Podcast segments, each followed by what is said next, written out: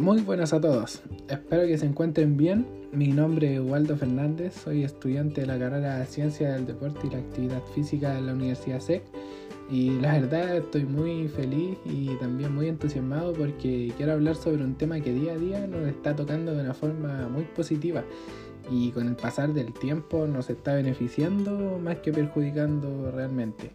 Eh, pero ya sé que se preguntarán por qué digo todo esto y por qué estoy hablándole en este preciso momento. Pero lo que yo realmente quiero comunicarles es sobre la tecnología en el deporte y también en nuestra vida cotidiana. Bueno, en términos generales, conocer cómo nos ayuda y de qué forma nos beneficia la tecnología en nuestra vida cotidiana. Eh, si bien podemos tocar una infinidad de puntos y conceptos que están dentro de la tecnología, yo quiero tomar algunos puntos que siento que tienen mayor relevancia que otros. Eh, bueno, y también para no expandirme tanto hacia temas que no nos denotan tanto hoy en día.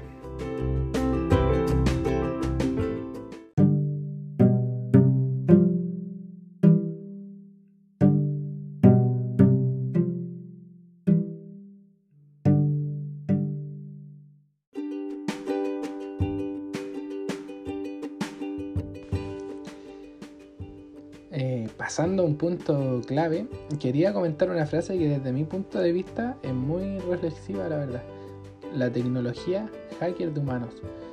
sé que suena raro o cruda la frase, pero la ciencia cada día nos sorprende con mayores y mejores avances tecnológicos. Y bueno, el deporte no se está escapando de esto. Pero la finalidad de la tecnología es mejorar el rendimiento humano, por ello se beneficia de los avances tecnológicos. Existen tecnologías que están cambiando el mundo del deporte, logrando expandir el rendimiento físico de los deportistas a niveles inimaginables. La optimización de ciertos factores externos al deportista también permite que éste logre mejores resultados en las prácticas deportivas. Pero ¿qué quiero revelar con todo esto? Que si nos ponemos a mirar los avances tecnológicos, podemos ver que estos llevan años desempeñando un papel muy importante en los logros deportivos.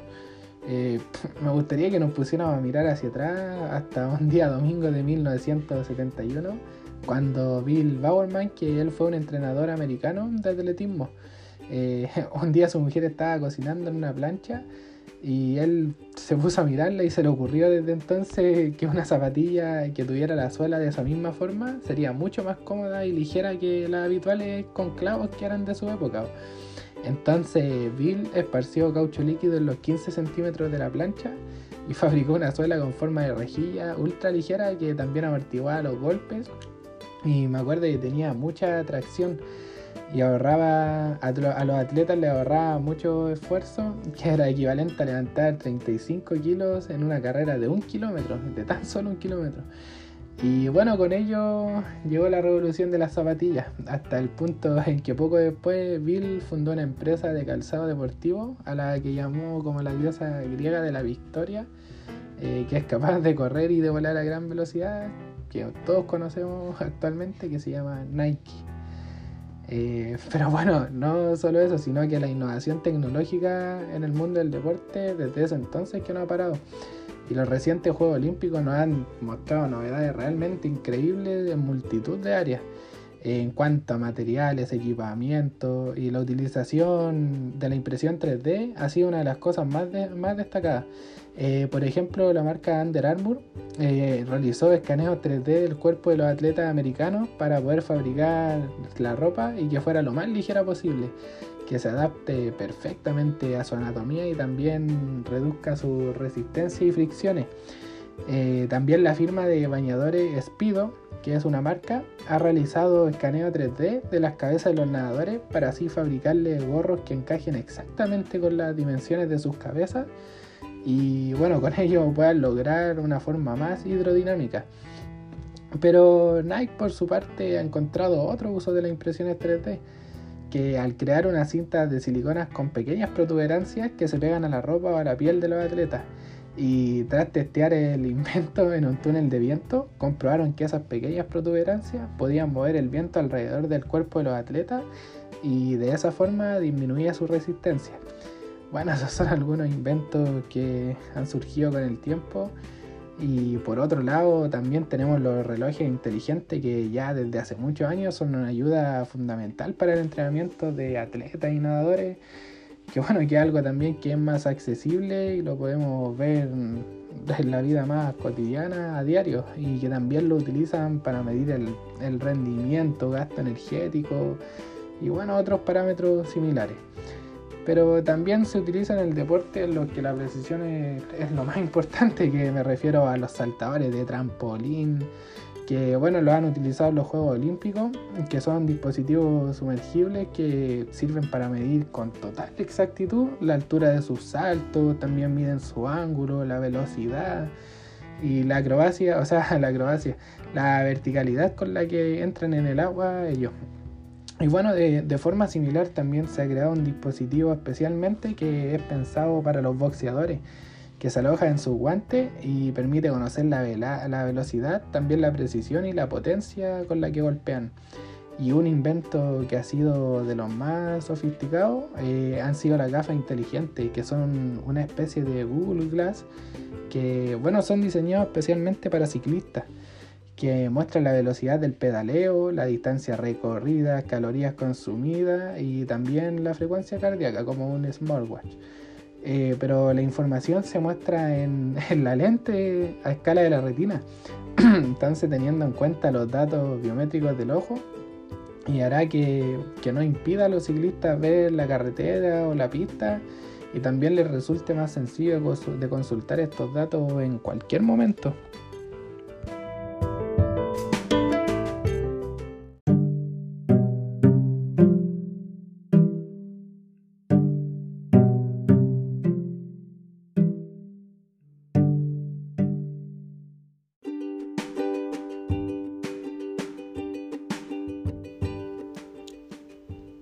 Pero la diferencia entre hace 40 años, en los tiempos de Bill Bauerman y otros nombres, y ahora es que en ese entonces la investigación se centraba principalmente en el equipamiento deportivo, pero era muy difícil evaluar su incidencia real en los resultados de los atletas.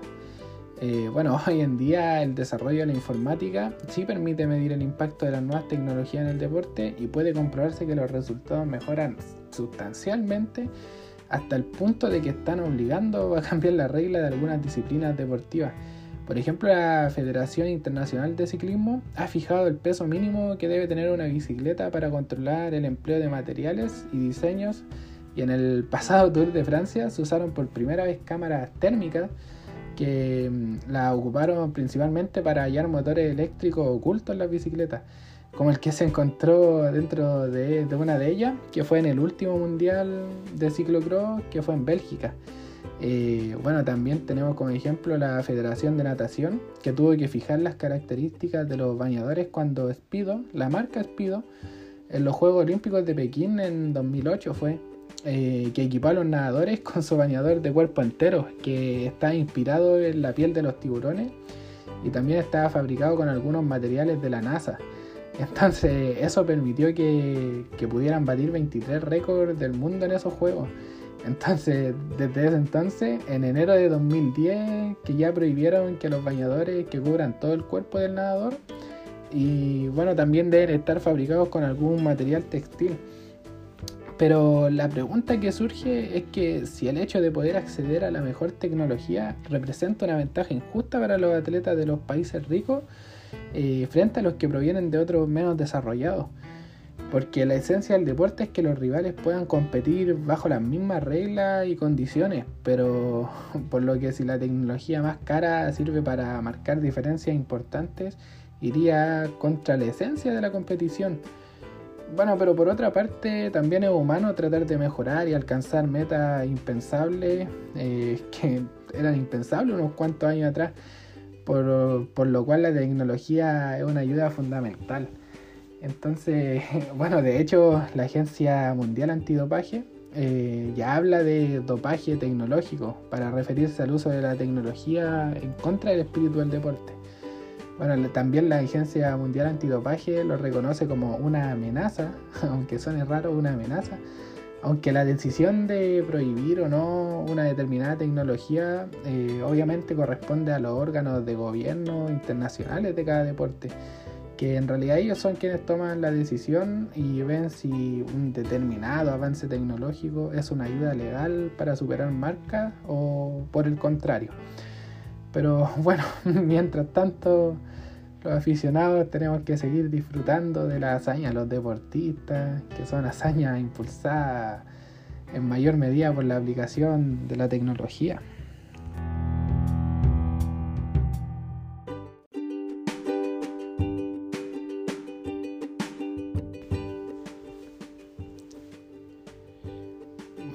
También aparte de la vestimenta y relojes inteligentes, como mencionaba anteriormente, que son algo que vemos más a menudo, eh, hay cuatro tipos de tecnologías que son clave y cabe mencionar. Bueno, en primer lugar tenemos el carbono y su aplicación en la nanotecnología, que el, bueno, como sabemos el carbono es un elemento de la naturaleza que es especialmente eh, muy fuerte, resistente, pero eh, es extra liviano. Entonces las tecnologías deportivas utilizan esto para la fabricación de diferentes complementos deportivos.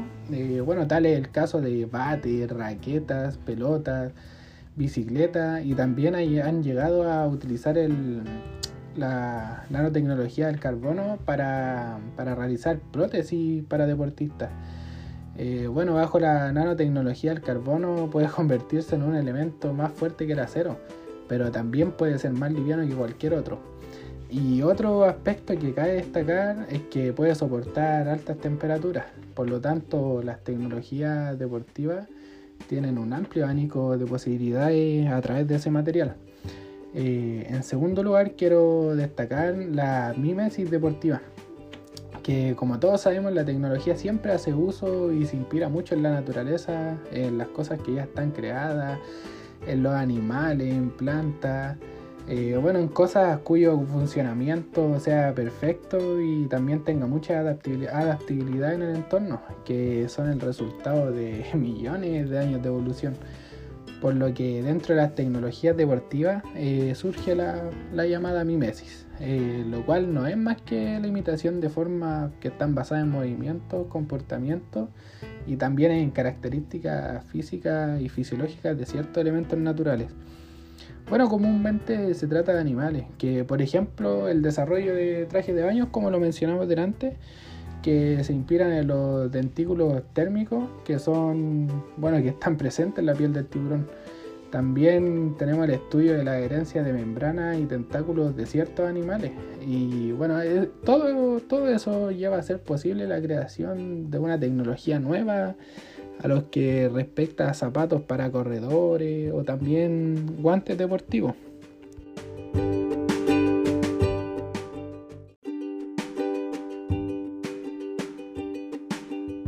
que cabe destacar es el deporte y la conocida robótica. Bueno, los robots cada vez cumplen mayor cantidad de funciones y el deporte no es la excepción por lo que al hacer pruebas para comprobar el uso y efectividad de herramientas deportivas ya no es una cosa tan de humano, porque ahora los robots son los encargados de probar y también constatar que no solo la resistencia de materiales a alta o bajas temperaturas, sino que también en lo que respecta a la presión y durabilidad de las mismas cosas. Bueno, las tecnologías deportivas permiten determinar los efectos de nuevas tecnologías aplicadas al deporte a un corto plazo todo esto se ve sin que el atleta esté comprometido físicamente. Bueno, lo anterior gracias al uso de la robótica. en fin, encontrar acciones, materiales y avances también que sean para mejorar los récords y las marcas de los atletas.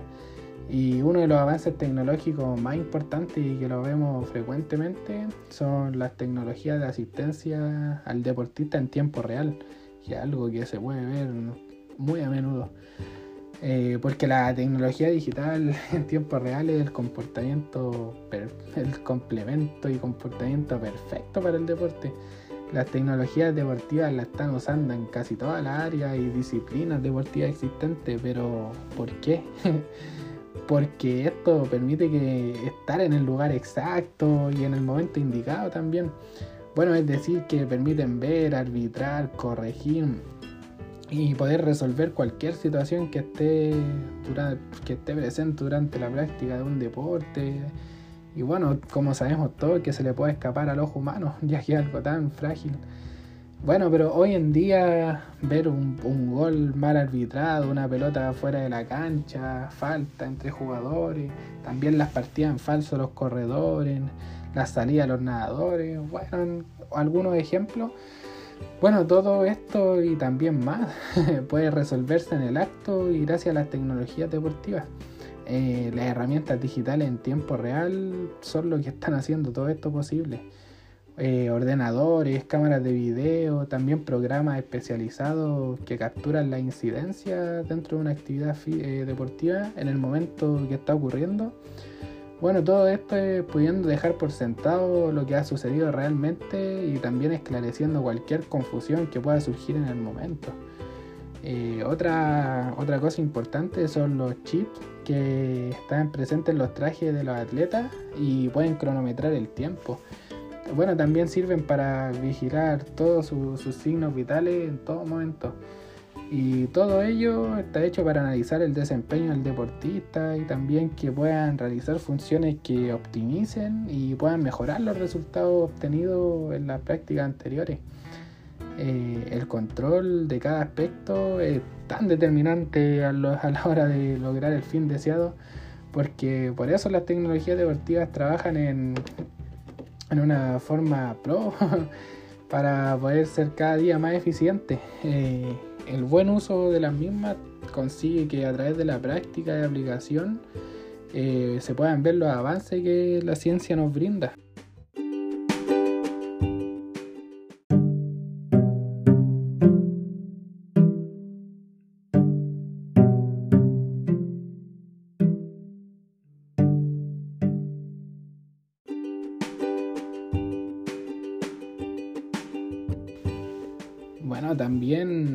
Existe un montón de nombres de personas que fueron influenciables y desarrollaron muchas tecnologías y también ayudaron a la ciencia en cada una de estas, pero si nos ponemos a profundizar podríamos hablar dos o tres días sobre las personas que, bueno, que en realidad han aportado un granito de arena en el desarrollo de toda la tecnología.